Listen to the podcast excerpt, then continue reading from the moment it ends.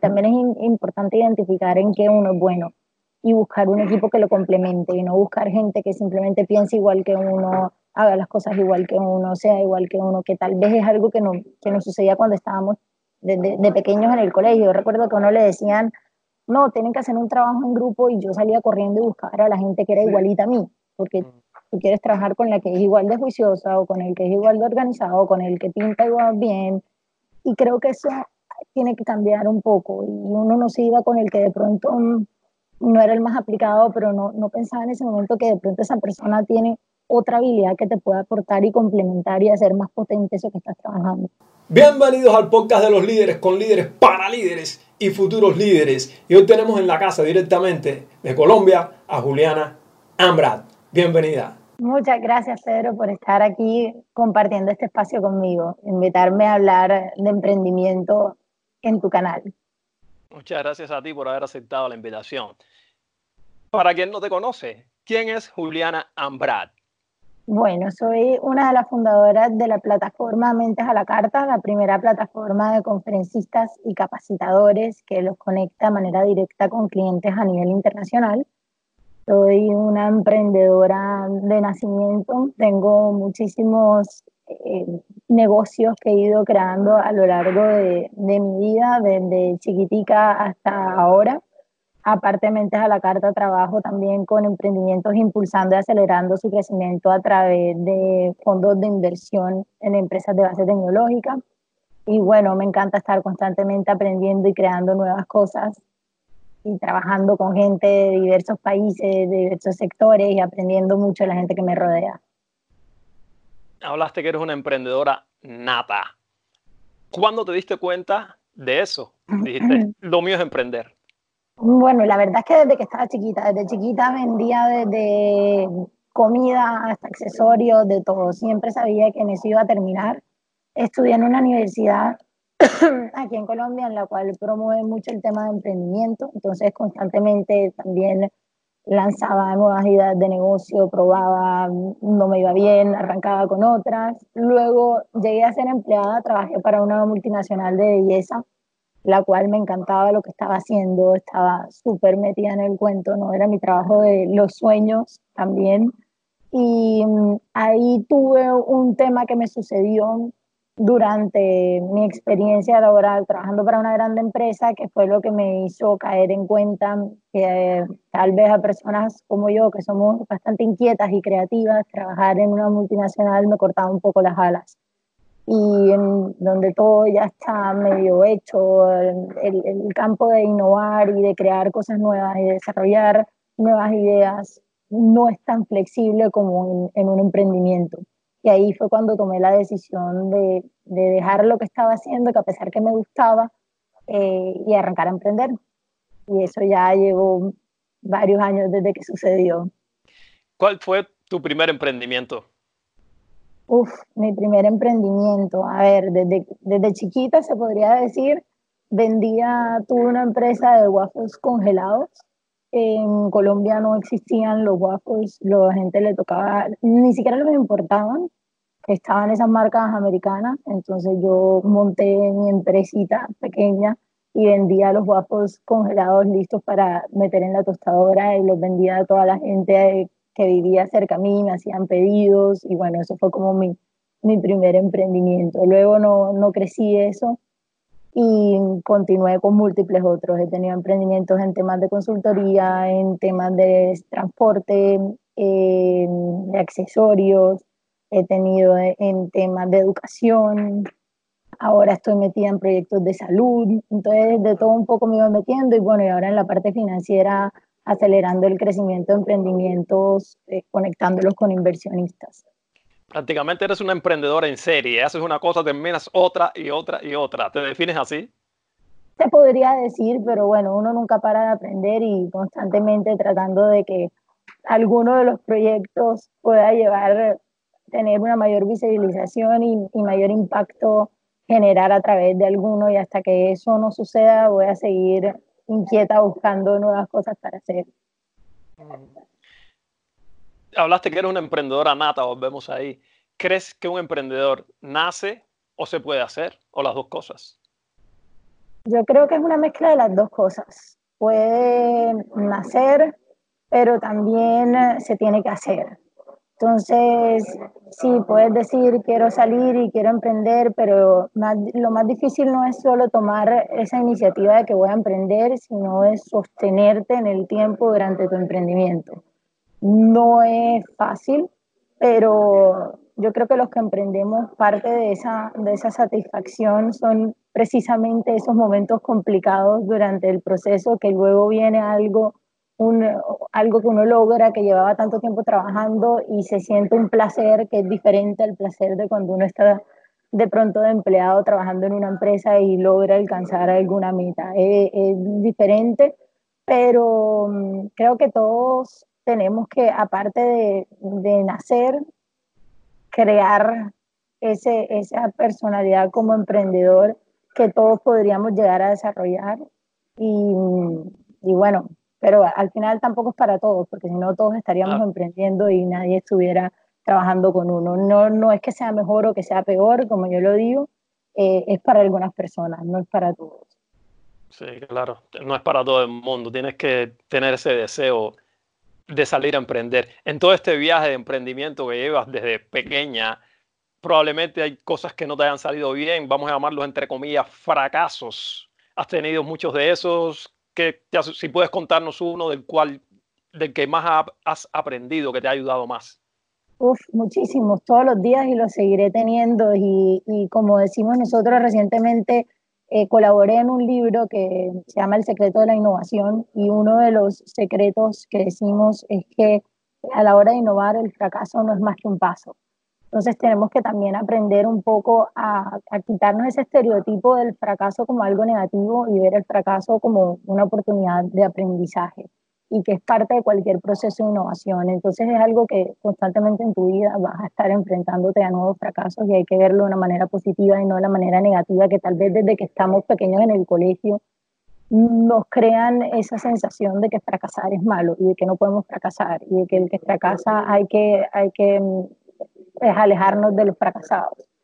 Em, he tenido muchos fracasos todos los días, tal vez alguno que te diga, pues, de pronto uno de los emprendimientos del sector transporte que lanzamos de una plataforma de, de transporte, uno de los errores que cometimos al principio, nos, nos, lanzamos muy rápido, que eso es parte también del, del, emprendedor, que uno tiene que salir rápidamente al mercado a probar, modificar y, y, rápidamente reestructurar la estrategia y salir otra vez a validarla, fue que teníamos la idea, ya estaba aprobada de manera manual, lanzamos una plataforma y nos pusimos a lanzarlo en la capital de Colombia, a nivel, pues en toda la ciudad que es enorme, y no tuvimos previsto que, que teníamos que haber arrancado por sectores específicos, más cuando es una aplicación que se trataba de temas de transporte porque era de viajes colectivos, iba a ir muchas veces el, el, trayecto iba vacío y lanzamos la plataforma, nos llegaron un mundo de peticiones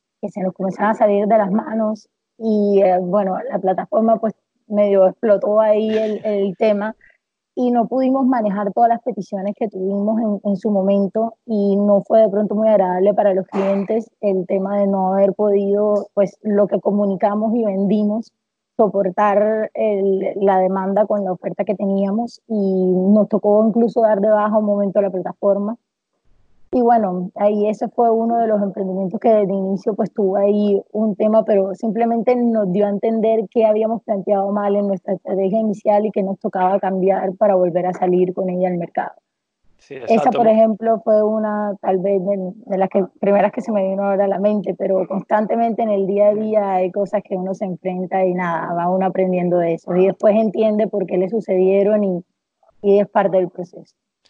Claro, eh, hay mucha gente que los fracasos los golpea y para recuperarse no es fácil. Creo que es un problema de mentalidad. ¿Cómo lo ves tú recuperarte? Llamamos fracaso entre comillas, claro está de, ese, de esa cosa que no te funcionó, de ese fracaso, ¿cómo te levantas del piso un golpe duro de esos que hay veces que muchas gente, muchas personas que salen, se lanzan a hacer cosas, a emprender o en cualquier aventura, les sale mal y eso los golpea y los deja tirados por, por el, en el piso y les cuesta levantarse, no saben cómo claro. levantarse. Claro, eh, eh, nos pasa a todos. Yo creo que hay dos factores clave. Uno es, aquí se requiere mucho de la automotivación y uno constantemente hablarse a uno mismo y, y mentalmente prepararse y saber que es un, que es un momento que luego va a pasar y luego de eso lo tienes que ver, como te decía, como un aprendizaje y no como algo negativo. Entonces es como desprogramarnos de la mente ese factor negativo del fracaso y verlo como algo positivo y qué voy a hacer yo ahora al respecto si esto me sucedió para que no me vuelva a pasar o como qué puedo aprender de esto. Pero otro factor clave que me ha servido mucho es la gente con la que uno está rodeada.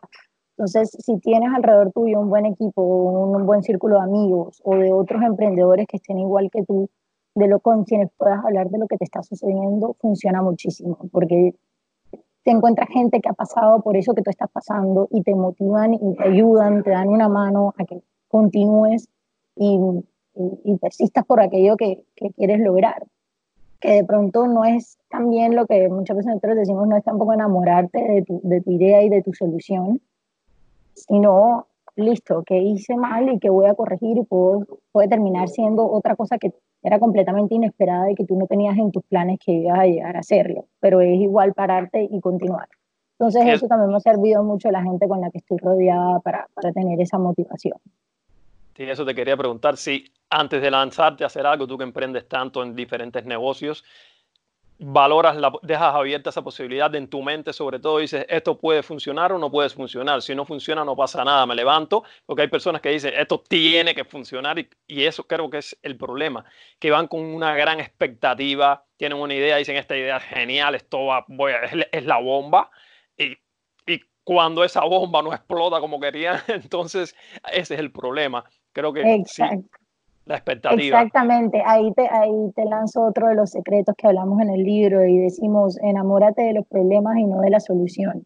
Eso lo sucede muchas veces al emprendedor, se enamoran de la solución o de esa idea y creen esto es lo que tiene que funcionar y esto sí o sí, y te dejas enamorar realmente del problema. El problema puede tener muchas soluciones y salir al mercado a validar las distintas soluciones que pueden existir.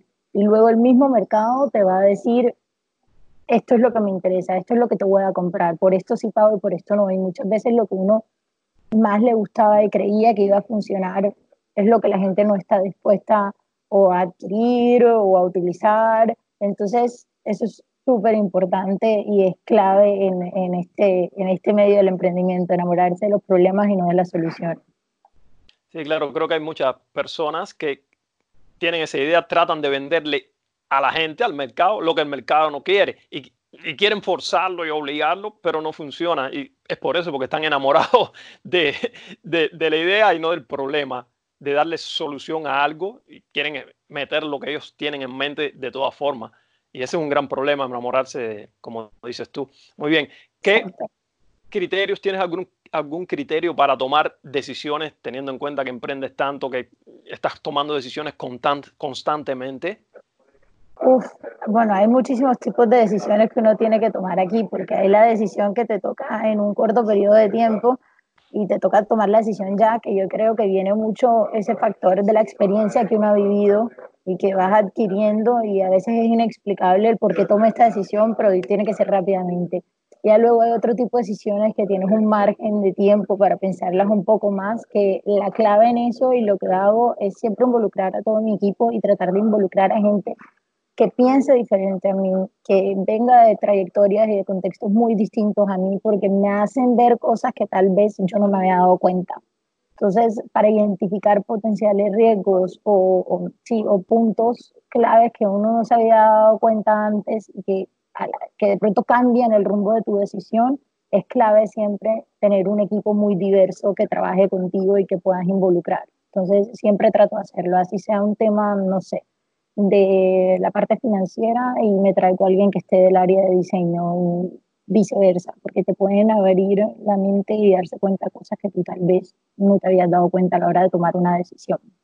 Muy interesante eso. ¿Tienes un proceso para, para eso? ¿Te reúnes?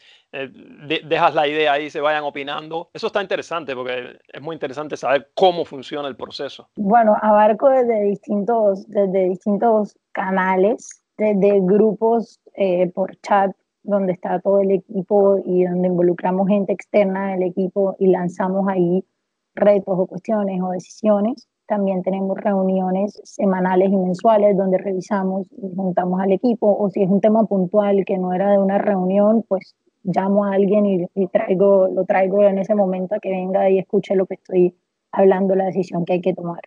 Y así es como más me ha funcionado. Pero yo creo que cada cual pues se va adaptando al tema. Lo que sucede es que muchas veces uno siempre cree que tiene la verdad absoluta cuando es en temas en que uno se siente experto, por así decirlo, y realmente no. Ahí todos siempre seguimos siendo inexpertos y es bueno traer gente diferente que te haga cambiar un poco la forma de pensar y de ver las cosas.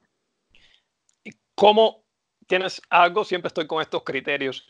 Un criterio, un modo para seleccionar a las personas, por ejemplo, las personas que trabajan contigo en tu equipo o personas para que te ayuden en el proceso ese de, evaluar las decisiones. Ok, súper. Sí, bueno, a ver, nosotros que yo que tengo mucha experiencia trabajando también en temas de innovación, consultoría en innovación y temas de formación en innovación, para nosotros es súper clave identificar las habilidades y potencialidades que tiene cada persona. Y no hay alguien bueno y alguien malo. Hay que descubrir en qué son buenos y en qué pueden desarrollar y ayudarlos a potenciar y a desarrollar eh, aquellas cosas que tal vez tienen ocultas y que en otros trabajos simplemente los limitaron a que este es tu cargo y esto es lo que tú tienes que hacer y no se dan cuenta que pueden ser excelentes en otra área totalmente diferente incluso a lo que dice su diploma universitario. Entonces siempre trato de buscar, conociendo muy bien a la persona, involucrándola en las distintas áreas, a ver cómo se desenvuelve. Eh, pero antes de contratarlo, pues soy una persona que realmente el diploma no lo mira. No miro ni diploma, no miro ni la universidad, ni básicamente dónde he trabajado, porque para mí eso no es lo que me va a decir si la persona puede ser o no puede ser buena. Entonces tengo pues otra serie de cosas que miro y, hago un proceso de selección un poco más dinámico, pero les doy siempre la oportunidad y ayudo siempre a las personas durante todo el proceso a que se formen de manera integral. Siempre les digo a las personas que trabajan conmigo, a mí no me interesa que tú seas experto solamente en una cosa, porque cuando te vuelves experto solo en una cosa, probablemente va a venir un robot o otra persona a reemplazarte que lo pueda hacer mejor. Mientras que si tú eres una persona integral que puedes hacer muchas cosas y desenvolverte y, crear un pensamiento donde no es yo hago tal cual la tarea que me pusieron, sino entender por qué te están poniendo esa tarea, de dónde viene, para que puedas aportar un poco más allá de, de, eso que te toca hacer, em, es clave. Y así siempre trato de formar pues, la cultura y la mente de las personas que trabajan conmigo a que sean profesionales integrales en, en, lo que hagan. No soy solamente el diseñador gráfico y solamente voy a hacer un cuadradito y un circulito, sino soy diseñador gráfico, pero sé que tengo que desarrollar también mis habilidades de comunicación, mi pensamiento estratégico y, todas las cosas que conllevan para yo poder entregarte un diseño que tenga algo más allá de simplemente un cuadrado, un círculo y entiendas que, que esto va a ser algo que va a utilizar una persona y que cuál es la usabilidad que le va a dar y cuál es la estrategia detrás de esa plataforma, por decir algo. Entonces es súper importante eh, que se formen a nivel integral como personas y sobre todo un pensamiento estratégico, desarrollarles y la comunicación y las habilidades blandas al equipo de trabajo, más allá de, de que tengan un diploma y de que sean el estudiante estrella en la universidad. Sí, quiere decir que a tu equipo lo formas para que sea un equipo integral, que todo el mundo sepa de esto y, pueda sustituir el día de mañana. Si alguien lo puede sustituir, puede hacer otro tipo de trabajo y los, los estás formando constantemente. Eso está muy interesante. exactamente, y constantemente también lo, pues, los incentivos a que aprendan. Uno nunca termina de aprender en esta vida y hoy en día tienes el conocimiento a un clic de distancia. Entonces, normalmente nunca me dicen no lo puedo hacer, si no es no lo sé, pero voy a averiguar y voy a aprender cómo hacer eso que me estás pidiendo. Y si necesitan de algún curso, si necesitan de alguna ayuda adicional, saben que la pueden pedir y la pueden obtener. Pero no es la, la, respuesta es no, no sé, o eso no me corresponde, no lo voy a hacer, no, nunca. Entonces, eso también es parte clave de, de cómo formo a mi equipo. ¿Y cómo haces que tu equipo engrane, que funcione bien como un todo? ¿Sabes? Eso lleva trabajo. Sí, eso lleva trabajo, pero eso también es, es, un tema de liderazgo y de la persona que tienen a veces yo siempre digo, no es la empresa donde trabajes, es, es el líder que tienes, con quien trabajas, lo más importante, porque mucha gente, me, me, acuerdo, pues alrededor de los que estudiaban conmigo eran, yo quiero trabajar en tal empresa porque es la mejor empresa, porque, porque tiene de renombre, y entraban a trabajar y la pasaban mal, decían que no aprendían nada, y todo se reduce al jefe que tienes y a la persona que tienes como líder del equipo, y te logra sacar eh, esas habilidades y ese potencial que tú tienes como, como empleado y te permite crecer tanto en, en, en ese trabajo como, como, a nivel personal, porque van de la mano.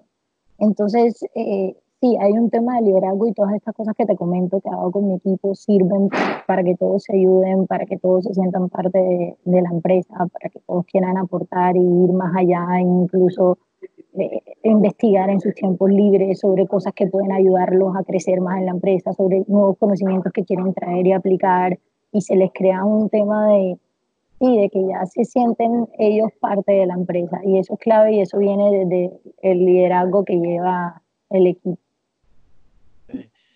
Eres, te gusta mucho el tema de la innovación. Si puedes profundizar un poco cómo se puede innovar, las bases para innovar, cómo desarrollar, un, cómo desarrollar, por ejemplo, una estrategia innovadora práctica y sencilla. Me estás pidiendo mucho, pero, le, pero, pero creo que pueden encontrar toda la, todos los secretos para innovar, los hemos recopilado en lo que te mencionaba antes, en el más reciente libro en el cual colaboré, que se llama El secreto de la innovación. Pueden encontrar más información en el secreto de la innovación.com y el libro es el resultado de muchos años de trabajo con empresas en distintos sectores, en distintos países, de distintos tamaños, trabajando con personas súper diferentes, donde fuimos identificando los errores que cometen las personas al momento de innovar con éxito y fuimos aplicando distintos métodos creados por nosotros, pues nosotros, te hablo de ese libro, lo, lo escribimos junto a otras dos personas, el autor principal es Alejandro Ambrad, y mm, fue, fue el resultado de trabajar con más de 500 empresas en distintos países, en distintos sectores, probando distintas formas de cómo innovar con éxito. Y literal, si se lo leen, es el mejor máster en innovación que van a poder tener porque además está contado en una forma a través de historias eh, y, casos personales, no son los típicos que todo el mundo habla cuando se refiere a innovación,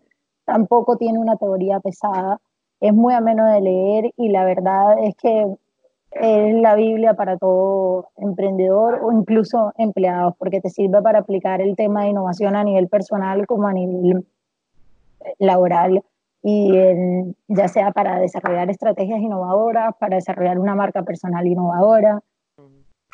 Entonces, lo súper recomiendo y vas a tener todos los, pues, los secretos a la hora de innovar. Pues a leer el libro. Hablaste de marca personal y eso está muy en boga ahora, muy de moda. ¿Cómo alguien puede desarrollar su marca personal? Que es establecer su marca personal. ¿Qué, qué pasos hay o qué, qué hay que hacer? ¿Cómo funciona? Bueno, en, temas de marca personal yo no soy la experta, entonces ahí sí no, no entraría a, pues a comentarles ni a recomendar nada, porque la verdad es que no, no, no manejo el tema, pero sí hay técnicas que se aplican a desarrollar estrategias de negocio innovadoras que las puedas aplicar para desarrollar tu marca personal innovadora, que es lo que revelamos en el, en el libro. De todas formas, es marcar un poco la diferencia y, y que la gente si cierra la puerta, se acuerdan de ti. y eso. sí, tenemos en mentes a la carta muchos expertos en temas de marca personal que pueden, que pueden profundizar en este tema, que si gustas podemos invitarlos también a que participen en alguna sesión aquí contigo y te cuenten un poco más de eso. No, como no, muchas gracias. Ya eso lo haremos, cómo no. ¿En cuántos negocios está? Ya hablaremos de mentes a la carta, lo estoy dejando para un momentico adelante, que me encanta, yo soy, estoy ahí. ¿Qué está, ¿Qué está haciendo Juliana Ambrat en estos momentos? Wow, en estos momentos, bueno, eh, soy una de las líderes de Mentes a la Carta de la plataforma. Trabajo también en paralelo a esto, tenemos una consultora de innovación estratégica, donde involucramos, de hecho, también a las mentes a la carta dentro de los procesos de innovación porque en la variedad de nuestras mentes está el éxito a la hora de, innovar. Si traemos personas de distintos conocimientos, de distintas trayectorias, sectores, países, lo que hablamos antes, y los involucramos dentro de los procesos de, de innovación de las empresas, probablemente vamos a tener resultados mucho más potentes que si solamente trabajamos con las personas de nuestro mismo sector que ya están segmentadas a, a, pensar y hacer las cosas de una misma manera y por eso les cuesta tanto innovar. Entonces tenemos también la consultora de innovación, también lo que te comentaba, eh, esto, tengo un fondo de inversión en empresas de base tecnológica junto a otros emprendedores, donde nos unimos emprendedores en distintas áreas de conocimiento, con experiencia en distintos temas, desde unas emprendedoras que tienen una banca de inversión en temas financieros, otros emprendedores en temas tecnológicos que ya han vendido con éxito empresas de base tecnológica y saben mucho de ese tema, abogados, eh, administradores y de parte de mercadeo, y juntos montamos este fondo de inversión en, en emprendimientos, porque desde el conocimiento que tenemos, que hemos sido inversionistas y hemos sido emprendedores, podemos aportarle mucho a ambos lados y lo que hacemos es conectar a los inversionistas con las oportunidades de inversión en emprendimientos que hay a través de un formato, una estructura que manejamos nosotros. Entonces estoy también metida en eso y estoy ahora próxima a lanzar un proyecto de salud que tiene que ver con temas tecnológicos. Entonces estoy ahí un, poco, un poco en todo. Un poco en todo. ¿Cómo manejas tu tiempo? ¿Cómo te distribuyes? Porque tantas cosas. Sí, es bastante complicado. Trabajo bastante. Me llevo, me llevo regaños por la gente alrededor mía por trabajar tanto, pero yo les digo que es el momento en el, en el, en el que estoy ahora mismo en que puedo dedicarme a trabajar las horas que sean y además es muy importante eh, disfrutar del proceso y yo disfruto. Me encanta, para mí no venir a trabajar, sino en, el mismo placer que le genera a alguien eh, acostarse a ver Netflix, me lo genera a mí estar trabajando. Entonces, tengo que distribuir muy bien mi tiempo, manejo muchas herramientas de, de productividad y de automatización en todas las cosas que hago y trato de dividir mi tiempo con los distintos equipos y de delegar las cosas que puedo delegar y empoderar a las personas de, de los distintos equipos para que lleven a cabo y cumplan los objetivos que tenemos en cada uno de los negocios.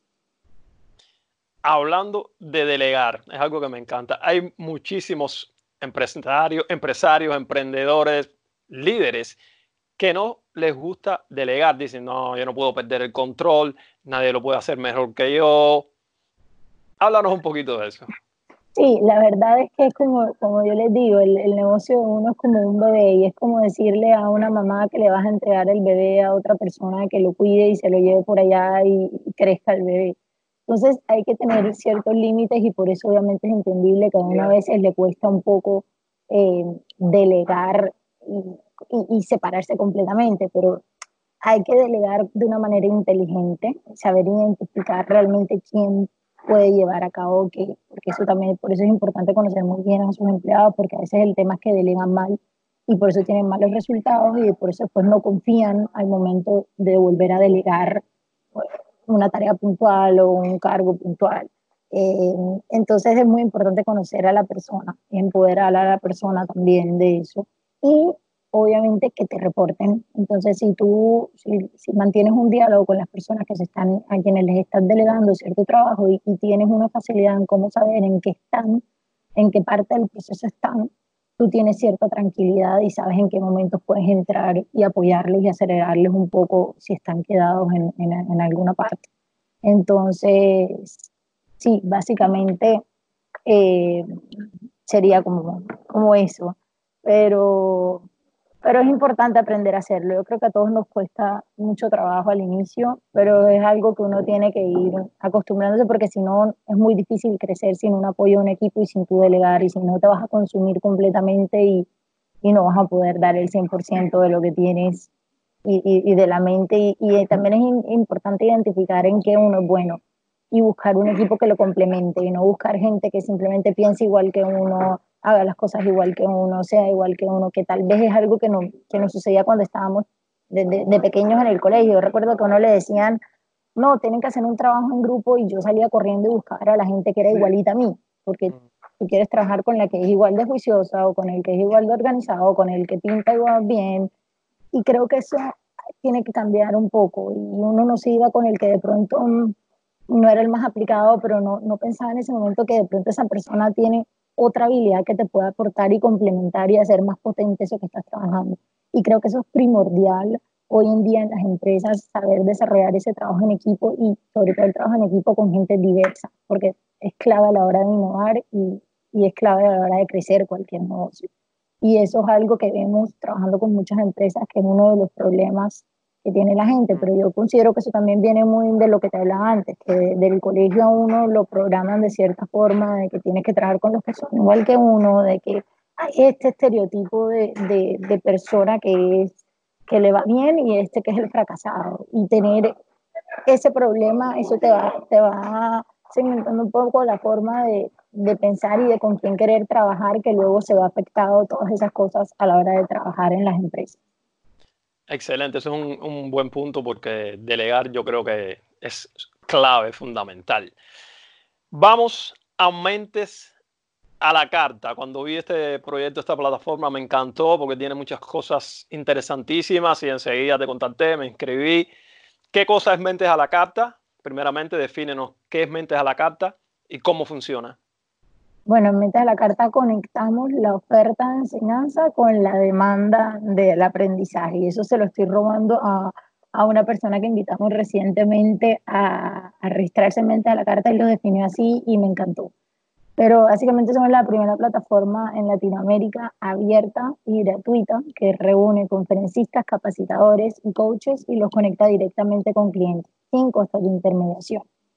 Nosotros llevamos trabajando con el equipo que trabajo, tengo varios conferencistas, trabajamos con una agencia de conferencistas, tuvimos una agencia de conferencistas en su momento y comenzamos a identificar una serie de, de oportunidades, por llamarlo más bien así, en el mercado que, estaban, que no estaban siendo atacadas por nadie y que había una posibilidad de innovar en, en una parte de, de, este mercado. Entonces, ¿qué sucedía? Que era un mercado que básicamente lo manejaban las grandes agencias de conferencistas. Mm. Las agencias de conferencistas representan estos conferencistas y hacen la acción comercial e intermedian por los servicios. ¿Qué sucede? Que normalmente se enfocan en buscar y en manejar perfiles de renombre. Pues obviamente al ganar tú por una comisión te interesan personas que manejen una tarifa pues significativa como para una comisión y además si manejas perfiles de renombre pues el proceso de venta va a ser mucho más rápido lo cual está bien y eso funciona y eso hay un mercado para eso y somos aliados de, la, de las agencias de conferencistas, no somos competencia de las agencias de conferencistas, aclaro porque trabajamos incluso con, con muchas también dándoles visibilidad.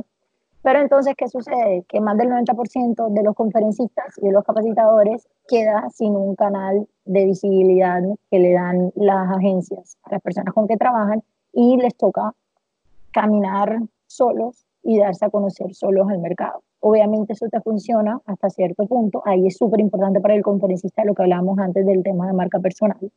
Entonces, eh, darse a conocer solos al mercado y eso llega hasta cierto punto, pero llega un momento en que ya tú solo darte a conocer de manera masiva es muy complicado a no ser que termines volviéndote famoso y te quedas sin canales adicionales de venta y de visibilización de tus servicios. Y ahí es donde nace Mental Aparte queremos darle un canal adicional de venta, de visibilización y adicionalmente de reputación de marca a conferencistas, capacitadores y coaches que actualmente no tienen ninguna representación en el mercado ni ningún canal adicional de venta para darse a conocer.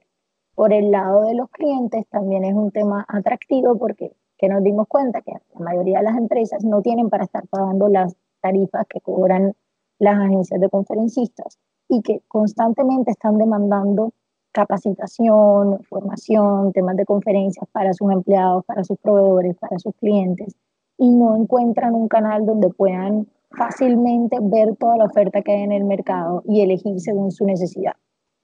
Más hoy en día que las empresas están teniendo una brecha entre las habilidades que requieren las empresas y las habilidades y conocimientos con que salen las personas de las universidades por el cambio tan rápido que viven en este mundo, que pues estamos viviendo eh, y les ha tocado tomar una responsabilidad en la formación continua de sus empleados. Entonces, demandan constantemente conferencistas, capacitadores, y no tenían un lugar donde pudieran adicionalmente ellos previamente revisar el perfil de la persona con quien ha trabajado, el contenido, es o no es un buen orador, ver antes videos de la persona, ver fotografías, algo que les dé una certeza, porque al final es un intangible lo que venden y hasta que no llega el conferencista y se monta el escenario no saben si es bueno o no, a no ser que sea recomendado.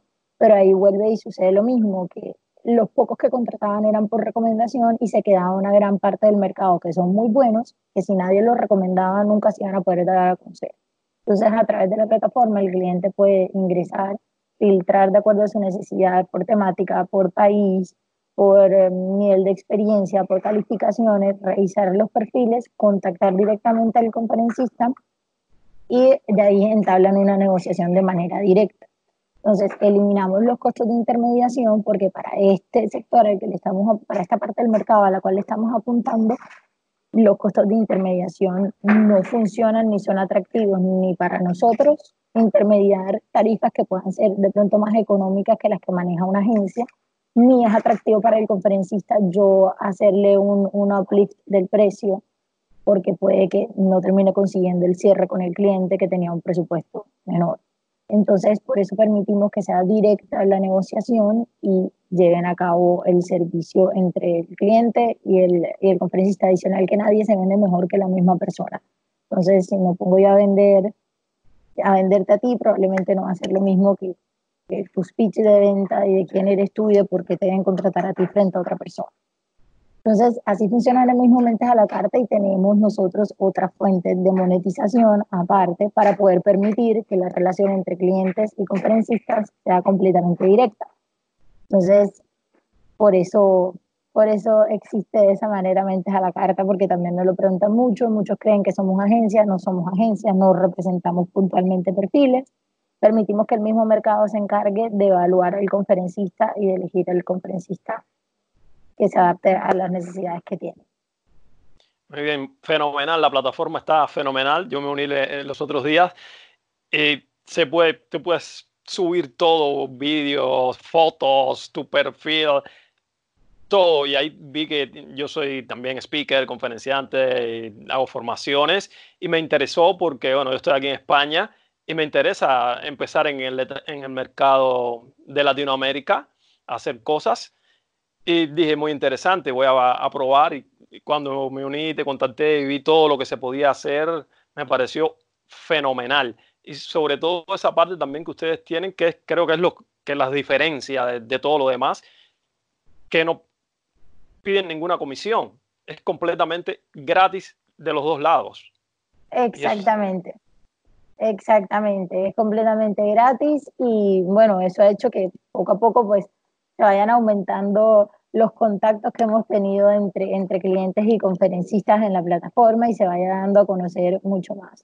Porque incluso te ofrece soluciones. El, el otro día me decía un cliente, eh, es que si yo pongo en LinkedIn que necesito un conferencista, me van a llegar 2.000 comentarios y miles de hojas de vida y yo eso no quiero porque el 90% probablemente no va a tener lo que yo necesito. Y yo, pues precisamente para eso esta venta a la carta. ¿Qué necesidad tienes? Búscala y contacta a quien realmente veas atractivo y que se ajuste a tu necesidad. Entonces, es bastante útil. Próximamente este año vamos a lanzar nuevas funcionalidades súper interesantes, tanto para conferencistas como para clientes.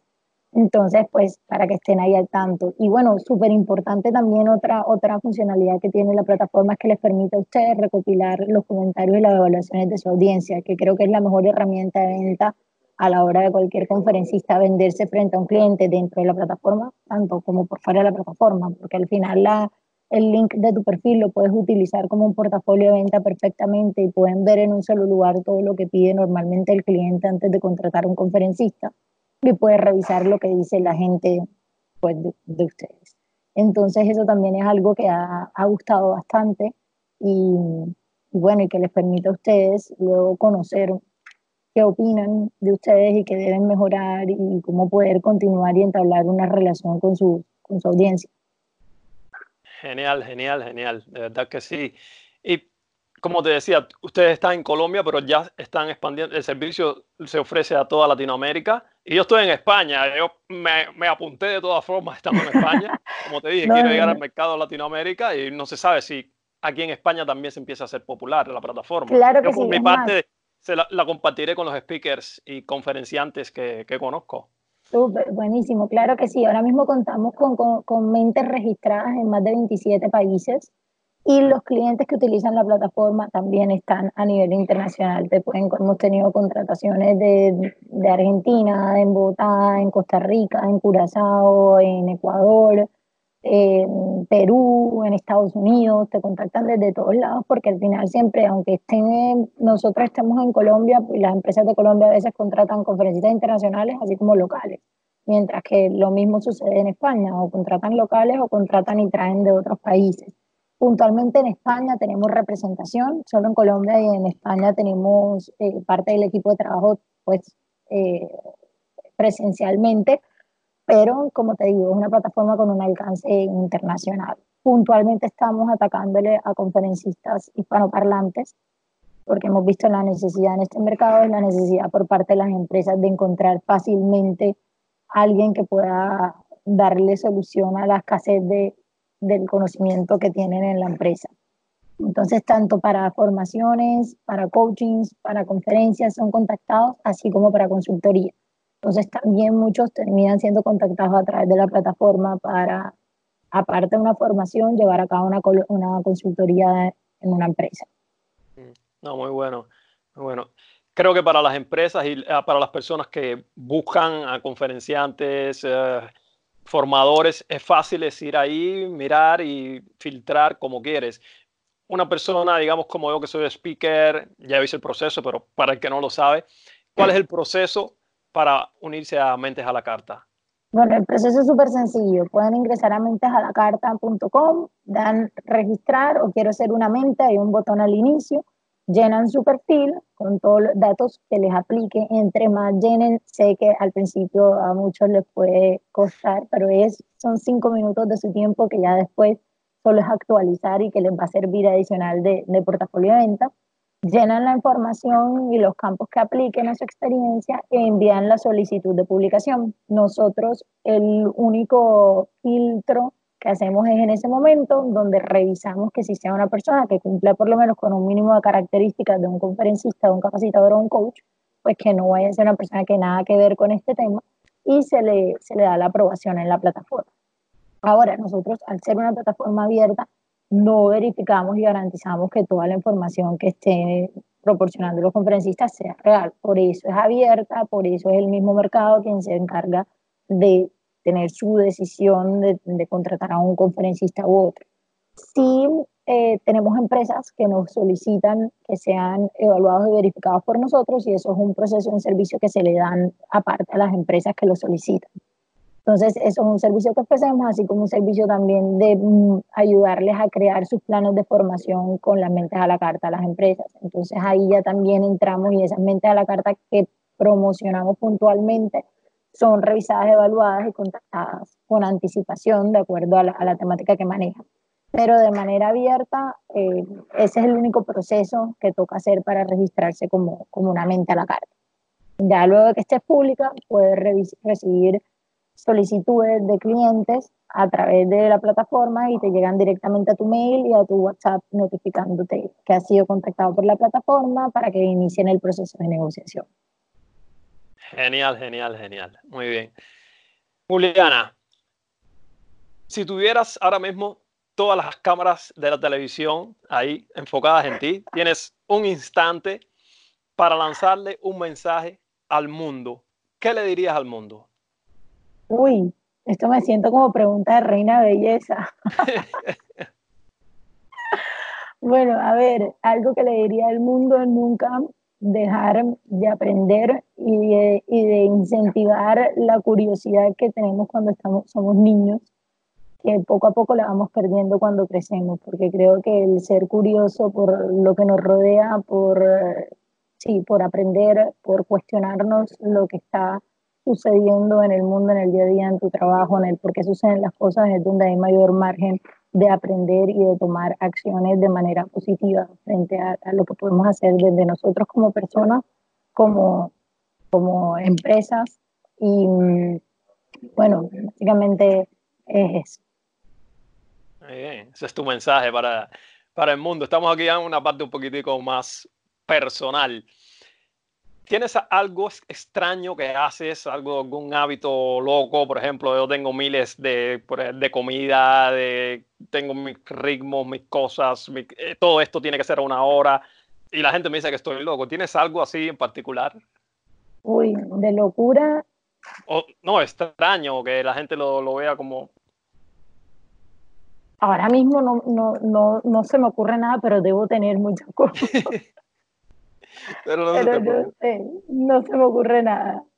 Pues e, e, eres como la mayor parte de las personas normal, no loco como yo. no, pero, eh, sí, dime, dime. ¿En qué gastas el dinero sin pensarlo? Uy, en, en un viaje. Sí. Sin pensarlo, en un viaje. O en temas que sean para mi empresa, por ejemplo, eso también obviamente bajo ciertas limitaciones, pero si son un tema que va a impulsar a que algo se pueda automatizar o mejorar o mm, se pueda ver un retorno también. Pero te gusta mucho viajar. Sí, me gusta bastante viajar, pero tengo poco tiempo para hacerlo. Tristemente. Sí, quería decir, si un viaje cuesta lo que cuesta y tienes el dinero, ni lo ah, piensas. No, no, no lo pienso.